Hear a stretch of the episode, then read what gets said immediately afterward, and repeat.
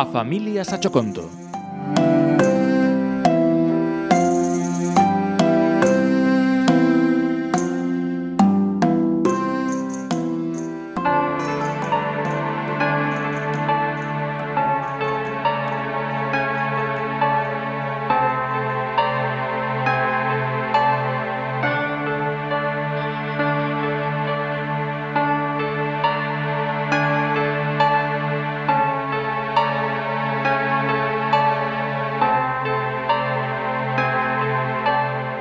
sol acabase de meter. A luz vai escaseando e a xente volta ás súas casas. Os homes vístense con traxe garabata e as mulleres e os nenos de negro. E todo isto por qué? Porque os porque hai uns 30 anos o demo aparecera polo barrio. Fixo que se reuniran todos os veciños. Algardou a que fora medianoite e recitou unha lei. O mércores 27 de abril de 2016, ás 23 e media da noite, Todos os habitantes deste pobo deben acudir á praza principal e separaránse nos seguintes grupos: homes, mulleres, nenos e nenas. A medianoite escollerei a unha persoa de cada grupo e deberá vir comigo. Ao rematar, o demo desapareceu por arte de maxia. A xente preguntábase a onde os levaría, para que, por que.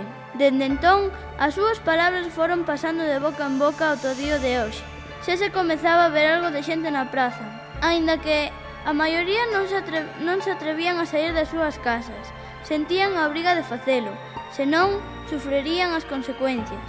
Ao iso das 11, todo o mundo estaba na praza, calado e con medo que podía suceder.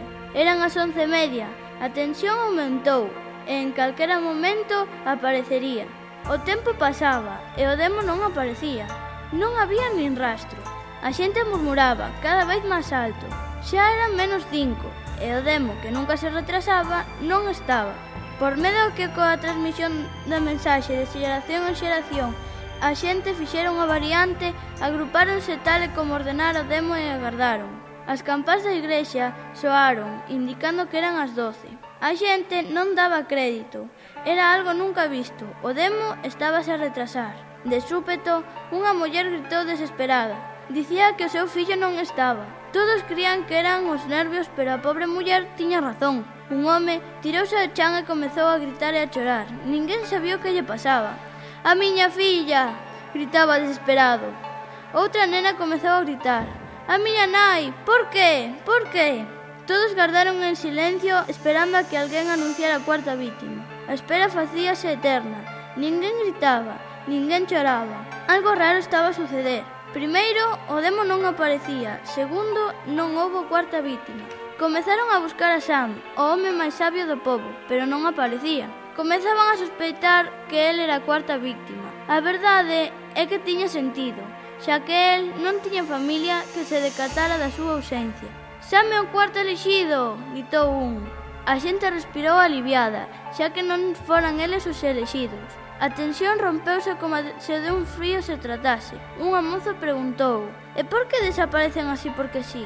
Se o demo non veo a buscalos É porque o demo non dixo en ningún momento que tenía que estar el presente Contestou unha señora maior Tiña razón, ela lembrábase perfectamente das palabras do demo Pero, que sería dos outros?